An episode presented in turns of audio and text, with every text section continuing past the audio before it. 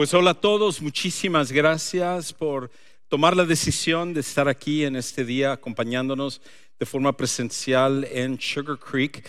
Y si esta es tu primera ocasión con nosotros, de verdad que queremos ah, darte las gracias de que estás aquí. Es un honor para nosotros, de verdad no tomamos como poca cosa el hecho de que tú estás aquí por primera ocasión, o a lo mejor estás regresando ah, después de habernos visitado ya en una ocasión anterior Cualquiera que sea tu situación, muchísimas gracias por estar aquí, al igual que a todos aquellos que nos están viendo a través de nuestras plataformas sociales. Bienvenidos a Sugar Creek en español.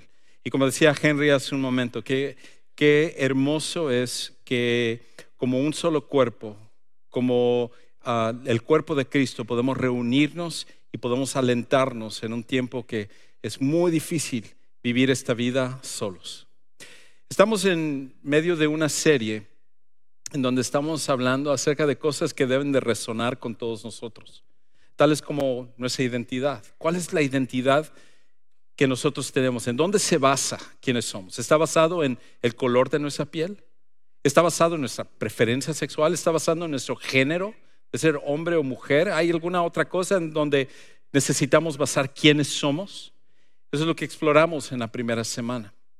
Y Luego, la semana pasada hablamos acerca de nuestro valor. ¿Cómo, sabemos que nuestra vida vale? Porque aquello en lo cual nosotros anclemos nuestra vida va a determinar qué tan valioso es. Y si está anclado en alguna de estas cosas que acabo de mencionar, entonces el problema es qué sucede cuando cambia la moda y ya lo que nos hace valiosos o que lo, que nos da nuestra identidad ya no es en los movimientos ahorita como el transgenerismo o como el, el ser de una cierta etnicidad o alguna otra cosa. Entonces, nuestro valor y nuestra identidad se vienen completamente para abajo. Y por eso, por esa razón, nosotros necesitamos anclarlo en algo que sea mejor, algo que sea más seguro. Y de hecho tiene que ver también con lo que vamos a ver hoy que es nuestro propósito, el propósito en la vida.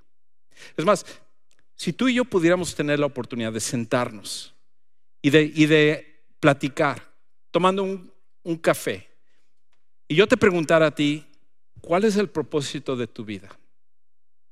¿Por, ¿Por, qué estás aquí? ¿Para qué al final va a valer tu vida? ¿Cuál sería tu respuesta? ¿Qué es, qué es lo que tú contestarías? Quizás para algunas personas contestarían que su propósito es hacer dinero. A lo mejor para ayudar a la gente que aman. Quizás una buena razón. A lo mejor quieren mandar dinero de regreso a su familia, a su país, porque están luchando. Y ese es como el propósito, es lo que se esmeran, ese es lo que se esfuerzan por, por hacer. Y es una causa muy noble. Pero ese es el propósito de tu vida. Quizás tu propósito es simplemente cumplir con una cierta función donde tú estás. A lo mejor como esposo o esposa, como papá o mamá. A lo mejor es tratar de salir adelante. Quizás eres un joven y eres un estudiante. Y tu propósito es lograr conectar con esa carrera que te va a dar toda la fama y todos los recursos que tú quieres. O tú eres quizás un empresario, donde tu empresa es lo que mueve todo lo que tú eres. ¿Cuál es el propósito de tu vida? Esa es una de las preguntas más profundas que podemos hacernos. Y, el problema es esto, que todos buscamos propósito para vivir, pero pocos lo encontramos. Todos buscamos un propósito para vivir nuestra vida, pero son pocas las personas que genuinamente encuentran el propósito de sus vidas. Es por eso que si tú preguntas a cada persona, cada uno tendrá una idea diferente. Y no solamente es una idea diferente, muchas personas cambian su propósito a través del recurrir de su vida. Quizás en su juventud pensaron que tenían un propósito y eso cambia cuando luego se vuelven adultos y luego cuando se casan y luego cuando se vuelven padres y luego cuando se retiran o alguna otra cosa que viene, quizás una tragedia en su vida quizás una necesidad en su vida. Y su propósito no parece estar muy firme porque va variando dependiendo de dónde estén en la vida. Y es fácil justificar eso y simplemente decir que el propósito cambia. Pero si realmente no sabes por qué estás aquí, entonces no es de sorprenderse que vas a luchar con la depresión, con la frustración, con, con estar insatisfecho con respecto a tu vida en este mundo porque no es nada firme la razón por la cual existes. Y, y quizás lo más terrible de todo esto que estamos hablando, lo más terrible es que la vida se va en un abrir y cerrar de ojos. En un abrir y cerrar de ojos. Cuando, cuando tú te des cuenta, tú vas a ser una persona mayor, vas a ser una persona que no le queda tanto tiempo para estar en este mundo, seas un niño, seas un joven, el tiempo pasa rapidísimo. Y esto es lo que vas a descubrir. Lo que es terrible descubrir al final es que desperdiciamos nuestras vidas. Esa es una de las cosas más terribles que una persona puede pasar. Que llega un momento en el cual se dio cuenta que aquello en lo cual pensaba que era su propósito en la vida no lo era. Y desperdició años de vida. Puedes desperdiciar dinero y lo puedes recuperar. Quizás cueste trabajo, pero el dinero se puede recuperar. Puedes recuperar oportunidades. Sobre todo en este país, donde no importa la edad que tengamos, podemos seguir buscando oportunidades para salir adelante. Pero lo que ninguno de nosotros podemos recuperar es el tiempo. Y una de las cosas más terribles que podemos pasar en la vida es llegar hacia el final y darnos cuenta que desperdiciamos el precioso regalo que nosotros recibimos, que es la vida. ¿Cuál es tu propósito? ¿Y cómo sabes que ese genuinamente es el propósito para tu vida? Pero ¿qué tal si esa es la pregunta equivocada? ¿Qué tal si esa no es la pregunta que debemos estarnos haciendo? Más bien, ¿qué tal si la pregunta no es tanto descubrir nuestro propósito y correr el riesgo de desperdiciar nuestra vida, ¿qué tal si nuestro Creador hizo algo increíble para nosotros? Y como un regalo, en vez de que Él nos mande a descubrir nuestro propósito, más bien Él ya predeterminado nuestro propósito y nuestra tarea es simplemente anclarnos en aquello que va a cambiar nuestra vida. Un propósito que no es temporal, un propósito que no cambia de moda, un propósito que no nos deja insatisfechos, sino que va a hacer una diferencia en nosotros, en los que están a nuestro alrededor y va a marcar la vida de todos los que nosotros conocemos en este planeta. ¿Qué tal? Si más bien la pregunta es, si nosotros estamos dispuestos a vivir en el propósito que Dios nos ha dado.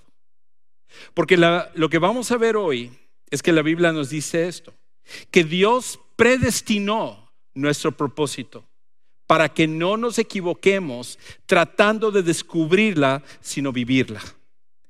Dios no desea que nosotros estemos deambulando en la vida tratando de descubrir, ¿será este mi propósito? ¿Será este mi propósito? ¿Para, ¿Es esto para lo que debo de vivir? ¿Es esto para lo cual debe de ser lo más importante en mi vida, que debe de ser la guía de mi vida? Dios no quiere que nosotros pasemos por ese tiempo de confusión, tiempo de frustración, sino más bien lo que Dios desea no es que descubramos nuestro propósito, sino que la vivamos.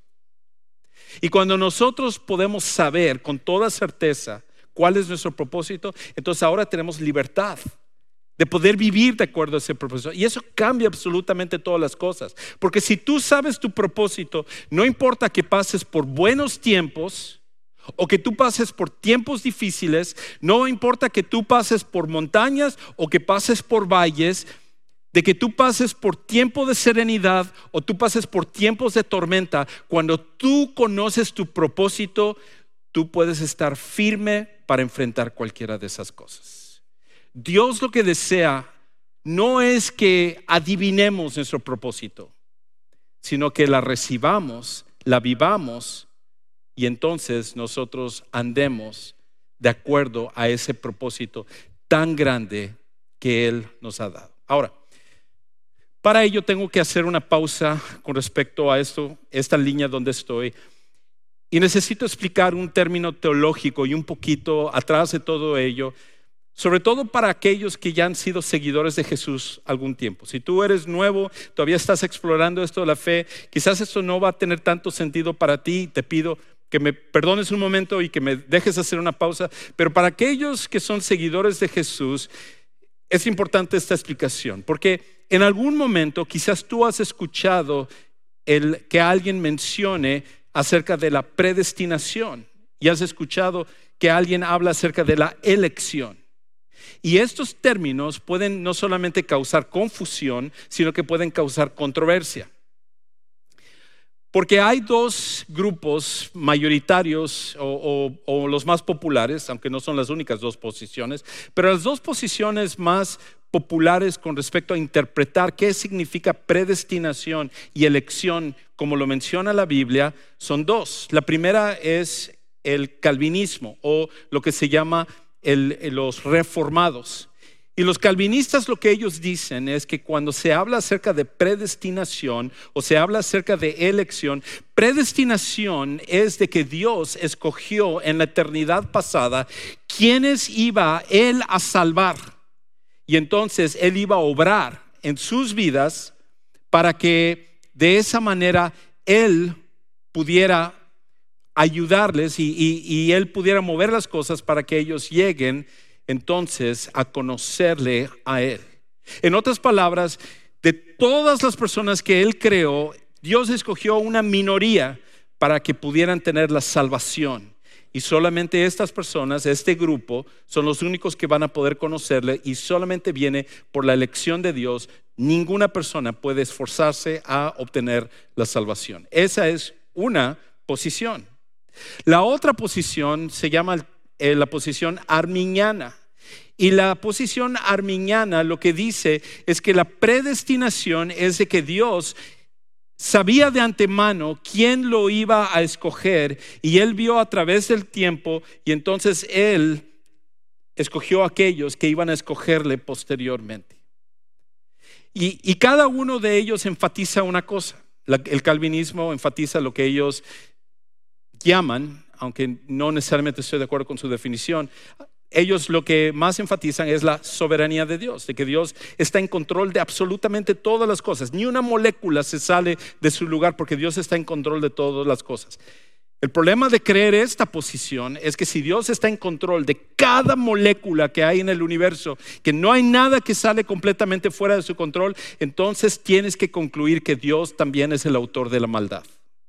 Y tienes que concluir que cada violación, que cada muerte, que cada asesinato, que cada robo, que cada, abuso de justicia, todo es causado directamente por Dios, porque Él es el que está en control de todo eso. El problema es que creo que la Biblia no dice eso. La otra posición lo que hace es que somete a Dios al libre albedrío de la humanidad y es, son los seres humanos los que escogen a Dios en vez de que sea Dios es el que realmente lo hace. Y el problema es que estos dos extremos al final lo que hacen es que solamente escogen o se enfocan sobre ciertos pasajes de la Biblia, pero no sobre otros que contradicen lo que ellos dicen. Y esto es lo que es el llamado para todos nosotros.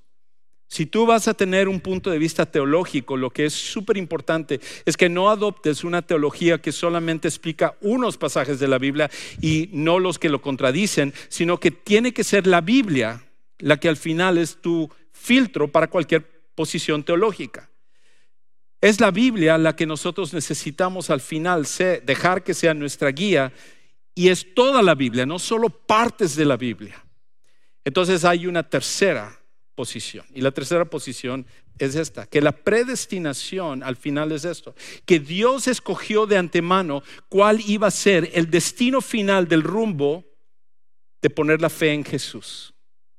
En otras palabras, Dios lo que hace, y vamos a ver de hecho de los seis pasajes donde aparece la palabra predestinación, hoy vamos a ver tres de ellos y vamos a ver que en cada una de ellas, y, aunque viéramos las seis, al final lo que Dios escoge es el destino final, no quienes van a pasar por ello. en otras palabras, Dios escoge el proceso, no las personas. Dios lo que lo que hace es que escoge el qué, no el quién. Dios no determina quién es el que lo va a hacer. Lo que Él ha determinado es que aquellos que ponen su fe en Jesús, cuál va a ser su destino final, que es en Jesús. Una analogía sería esto. Sería como, por ejemplo, subirse a un avión. El destino final del avión ya está predeterminado. Nosotros no escogemos cuál es el destino final del avión. Lo único que nosotros podemos hacer es aceptar el boleto para subir al avión, que en este caso es cuando ponemos la fe en Jesús. Pero el destino final del avión ya está predeterminado. Y todos aquellos que suban al avión, el destino final de esas personas ha quedado determinado que es en Jesús. Eso es lo que la Biblia presenta. Eso es lo que al final la Biblia explica. Y por eso lejos de confundirnos con respecto a esta terminología, lo que, lo que el punto de, de cada uno de estos términos es darnos seguridad de que Dios nos ha garantizado dónde nosotros vamos a terminar desde el momento en el cual ponemos la fe en Jesús, pero cada persona tiene la libertad de escoger o rechazar a Jesucristo, porque Dios no va a forzar a nadie a hacerlo. Una relación requiere libertad. Si tú eres forzado a entrar en una relación, ya no es una relación, eso es una violación. Y Dios, que su esencia es amor, lo que extiende es la libertad de poder recibir el regalo que Él ahora nos ofrece a cada uno de nosotros. Podría pasar más tiempo explicando acerca de esto, pero quizás una forma de resumir o capturar esto sería en algo que dijo el gran evangelista y predicador Dwight L. Moody. Dwight L. Moody él lo resumió de esta manera. Los elegidos o los que están predestinados son los que quieren. Los que los no elegidos son los que no quieren. Dios extiende la invitación y una vez que nosotros aceptamos la invitación o aceptamos el boleto y subimos al avión, nuestro destino ha estado predestinado en Jesús. En Jesús tenemos toda la seguridad que nosotros necesitamos. Y por eso entonces lo que vamos a hablar es acerca de cómo nuestro propósito ya ha sido predestinado. Nuestro propósito ya está predestinado. No tenemos que escoger el propósito, lo que tenemos es aceptar nuestro propósito. ¿Y qué es lo que Dios ha predestinado? Dios nos ha predestinado en Jesús. Esa es la clave. Es por esa razón que en los primeros 13 versículos de Efesios que hemos estado hablando durante las últimas tres semanas, en, esos 13 versículos de ese pasaje, 10 veces Pablo menciona en Jesús, en, en Él, en Jesucristo, porque el énfasis no está en las personas que van a ser elegidas, va a ser en aquel que es el elegido, que en este caso es Jesucristo. Es cuando nosotros estamos en Él que entonces nosotros disfrutamos de los beneficios que Dios ha predeterminado de antemano. Y hay tres cosas que Pablo nos va a decir, dos de Efesios, que vamos a ver hoy, y una de Romanos, para hablar acerca de esto de predestinados, de, de que Dios ha escogido de antemano el destino final, el destino final a donde vamos a llegar en Jesús. La primera es esta, que la primera cosa que Dios ha predestinado a aquellos que están en Jesús es a vivir plenamente como hijos adoptivos de Dios. Lo primero que Dios ha predestinado para todos aquellos que están en Jesús es a que vivan plenamente como hijos adoptivos de Dios. Pablo lo dice de esta manera. Pablo lo dice en los versículos 5 y 6 de Efesios capítulo 1. En amor, por el amor de Él, nos predestinó, determinó el destino final. ¿Para qué cosa? Para adopción como hijos para sí, mediante Jesucristo. Es el ser, el vivir como hijos adoptivos de Dios en Jesús. Y él dice, conforme a la buena intención de su voluntad, para alabanza de la gloria de su gracia, que gratuitamente ha impartido sobre nosotros en el amado. Es en Jesús todas estas cosas. La idea es con respecto a esto, que Dios, a partir del momento que nosotros ponemos nuestra fe en Jesús, nos adopta como sus hijos. Ahora dejamos de ser enemigos de Dios y ahora somos adoptados dentro de la familia de Dios. Y eso cambia para siempre nuestro destino, cambia para siempre nuestro propósito, porque si ahora somos hijos adoptivos de Dios, la idea es que vivamos de acuerdo a la nueva relación que nosotros tenemos en Dios. No que vivamos, sigamos viviendo como enemigos de Él. No que vivamos nuestra vida simplemente conforme a nuestros deseos, sino conforme al deseo de nuestro Padre Celestial que ahora nos ha adoptado a nosotros. Y eso tiene implicaciones en todos los aspectos. Tiene una implicación en la manera como vives en tu matrimonio.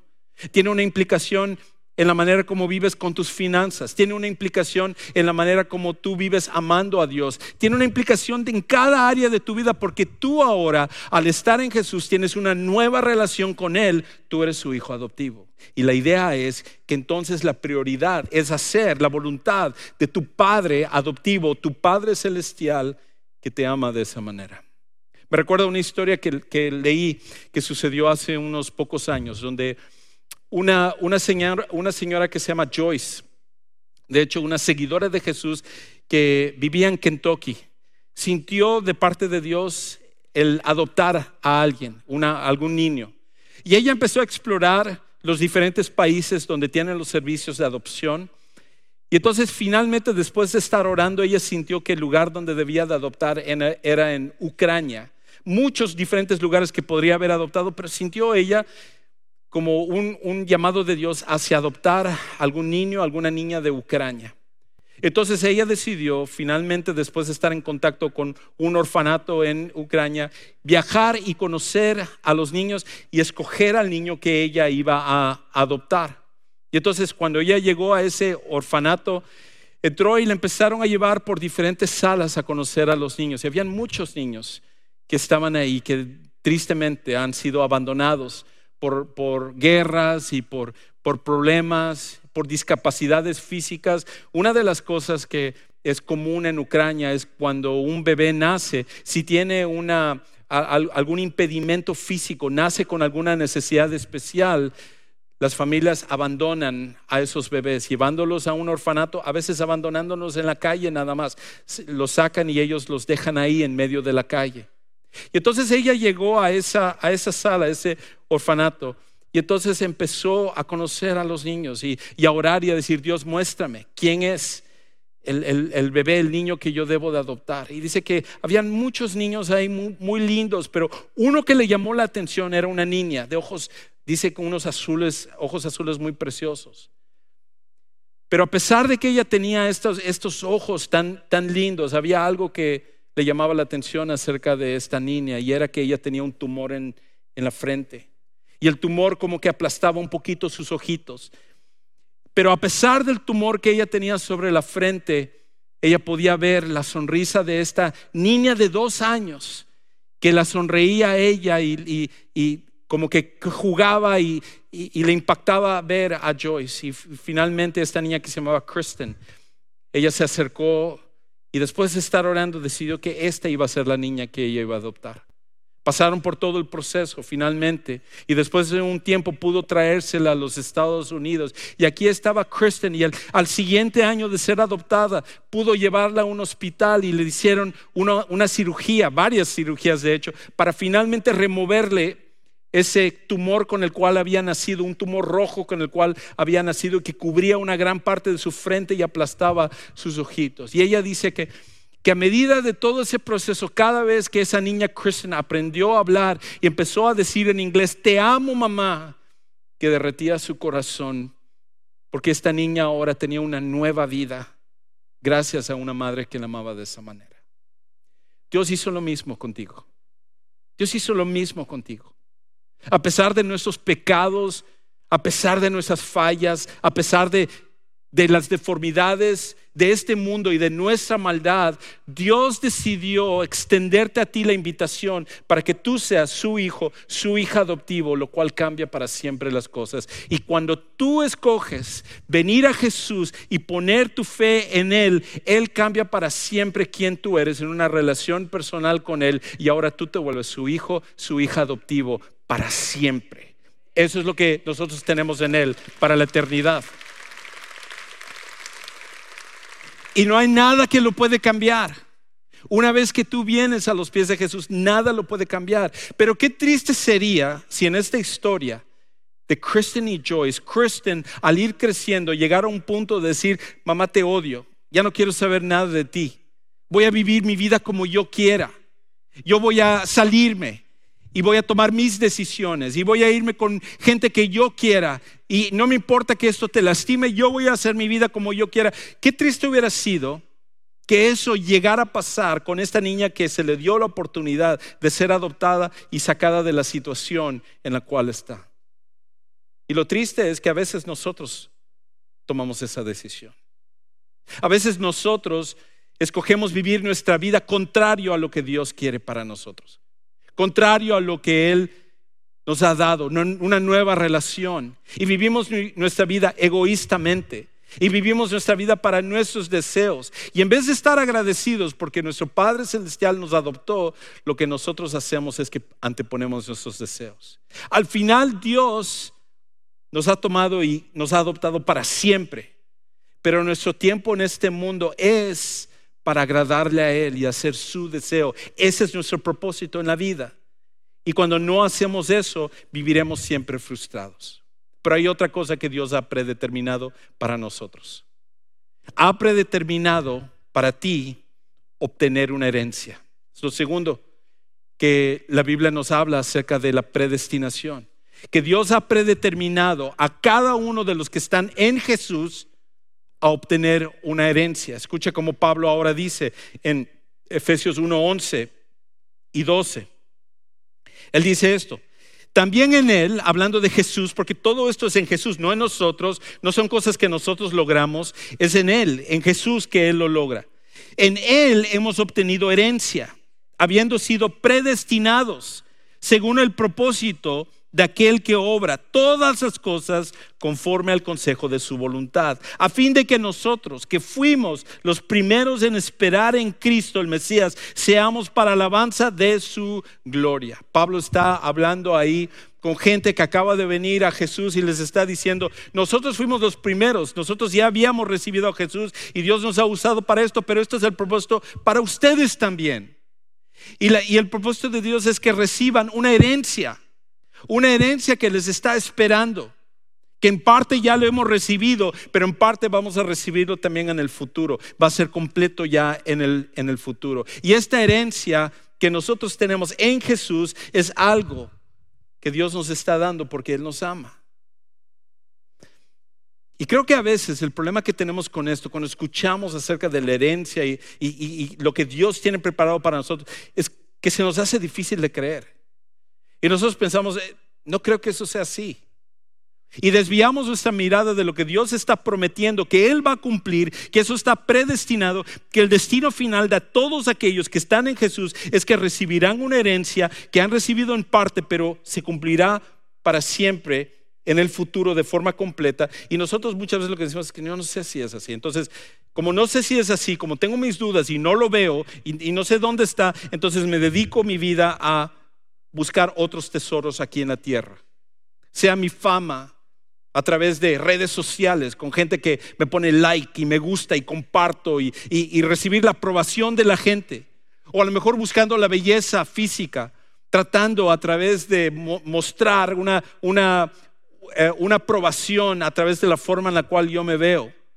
Y cada uno empieza a buscar su tesoro aquí en la tierra porque de alguna manera cree o sospecha de que a lo mejor esa herencia nunca la van a recibir. Somos como el, empresario que leí hace algunos años que vivía en San Francisco y este hombre, un multimillonario, ah, inversionista, pero que trabajaba en el campo de la tecnología, había amasado millones de dólares a través del tiempo. Y en una de las cuentas que él tenía, él había invertido en esto de la criptomoneda. Y, en esto de la criptomoneda, él tenía una inversión de 220 millones de dólares.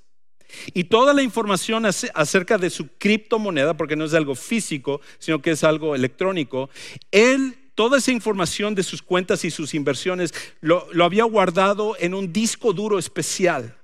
Y ese disco, eh, disco duro está hecho para, para que nadie lo pueda hackear. Y entonces, cuando él quiso acceder a su disco duro para agarrar esa información, mover algunas de sus cuentas, invertir en algunas de sus cosas, se dio cuenta la primera vez que metió la clave que no era la clave correcta. Y entonces metió por segunda vez la clave y tampoco le funcionó. Y luego mete la tercera vez la clave y entonces sin darse cuenta rápidamente, llegó a ocho veces en las cuales él metió la clave y aquí está el problema. Ese disco duro solo te permite meter diez veces equivocadamente la clave y ya luego esa información ya no lo puedes acceder jamás. Imagínate si tienes 220 millones de dólares en un disco duro y solo te quedan dos oportunidades. Y el problema es que él lo había escrito en una hoja y la hoja se perdió y ahora él no sabía cuál era la, la clave. 220 millones que no va a poder acceder. ¿Cómo, ¿Cómo reaccionarías si tú estuvieras en su lugar? Creo que nosotros hacemos eso. Creo que nosotros pensamos, Dios habla de herencia y todo, pero yo no tengo acceso a eso. Déjame decirte, nosotros tenemos una herencia que es mucho mejor que eso. Y la clave nosotros ya lo sabemos, es J-E-S-U-S. Esa es la clave que tú necesitas para acceder a la herencia más grande que tú puedes obtener. Y eso ha quedado predestinado. Lo tercero es esto, que estamos predestinados de que Dios nos va a hacer más como Jesús. Dios nos ha predestinado para hacernos más como Jesús. Porque Dios te ama, Él no quiere dejarte como tú estás, con tus fallas, con tus pecados, con las cosas que nosotros ocultamos, con las cosas en las cuales nosotros sabemos que debemos hacer y no lo hacemos. Dios que nos ama no quiere dejarnos así. Así que el deseo de Dios es hacernos cada vez más como su Hijo Jesucristo, hacernos de manera que nosotros podamos compartir de su santidad y su perfección. Y entonces, en otro pasaje, Pablo dice esto en Romanos capítulo 8, versículos 29 y 30, él dice esto. Porque a los, que de antemano conoció, también los predestinó a ser hechos conforme a la imagen de su Hijo para que Él sea el primogénito entre muchos hermanos. A los que predestinó, a estos también llamó, a los que llamó, a estos también justificó, y a los que justificó, a estos también glorificó. Y la pregunta o parte del debate con respecto a este pasaje es la primera parte. ¿Quiénes son los que conoció de antemano? El calvinismo dice que son aquellos que Dios escogió en la eternidad pasada. Para el, arminiano dice son aquellos que Dios sabía de antemano que Él lo iba a escoger. Dios ve a través del corredor del tiempo y dice, Él me va a escoger, Él me va a escoger, estos son. El problema es que en realidad hay que ver el contexto de todo pasaje y en el contexto no es no vale ninguna de estas dos posiciones, porque justo donde está en Romanos está en medio de una conversación donde Dios está hablando o Pablo está hablando acerca de que Dios está renovando la creación y esa ese pasaje está en medio de otra cosa más grande que es que Pablo le está hablando a los judíos. Y en medio de esa conversación, para no hacerlo más larga, a los que Dios conoció de antemano es simplemente aquellos que Él conoció en el Antiguo Testamento. Está hablando de un Abraham, está hablando de un Moisés, está hablando de un David, está hablando de un Daniel, de un Ezequiel, de todos aquellos que pusieron la fe en Él, que Él conoció de antemano, Él los predestinó para ser hechos conforme a su hijo. Y lo que Pablo está diciendo ahí es que si Dios lo hizo con aquellos que lo habían conocido de antemano, Dios lo va a hacer con nosotros también. Esa es la seguridad que nosotros tenemos. Nada tiene que ver con apelar de que Dios escoge a unos o no escoge a otros. Tiene que ver con el hecho de que Dios va a llevar su propósito a cabo, tal como lo hizo con los santos del Antiguo Testamento, lo va a hacer ahora con nosotros también. Y nosotros podemos tener la seguridad de que Dios va a terminar ese trabajo en nosotros. Es a eso a lo cual se está refiriendo. Y eso es algo que debe de llenarnos de esperanza. Por esa razón, al final de cuentas, lo que nosotros necesitamos entender es esto, que en Jesús, en Jesús, tienes un propósito garantizado para poder vivir confiado. En Jesús tienes un propósito garantizado, predestinado, que nada lo va a poder cambiar, que Dios ha determinado. Y de esa manera, cuando entiendes que nada puede cambiar tu propósito, debe de afectar tu manera de confiar en Él. De que otra vez, no importa los problemas que vengan, no importa que sea una situación muy difícil y tengas que enfrentar el fallecimiento de uno de tus seres queridos, la pérdida de un, de un trabajo o de una oportunidad o una relación que se viene abajo. Tú puedes confiar de que Dios que está en control de todas estas cosas, Él ha predestinado de que tú vas a terminar ese rumbo, porque en Jesús estamos predestinados a terminar de esa manera. Y esa es la seguridad que nosotros tenemos. Por eso podemos vivir con confianza esta vida sin importar lo que nos suceda. Cuando nosotros entendemos eso, debe de cambiar para siempre nuestra manera de vivir, nuestra manera de actuar. Y entonces poder vivir con esa confianza de ser hijos adoptivos, de que tenemos una herencia y de que somos cada vez transformados para que Dios culmine su trabajo para hacernos cada vez más como Jesús. Esa es la garantía que Dios te ofrece y el propósito para tu vida. Cualquier otra cosa nunca podrá satisfacerte como eso que Dios te está ofreciendo en Jesucristo. Quizás tú estás aquí hoy y tú, tú dices, Juan Carlos, yo sé que Dios me está llamando. Yo sé, yo sé que yo necesito estar bien con Dios, pero, pero yo no entiendo esto de la religión, yo no entiendo esto de, de recibir a Jesús, de estar en Jesús. ¿Qué significa eso? Yo no, no, no sé cómo, cómo hacerlo, no, no sé qué significa. Entonces, si ese es donde tú estás, nosotros queremos ayudarte a tomar esa decisión, porque esa es la mejor decisión que puedes hacer.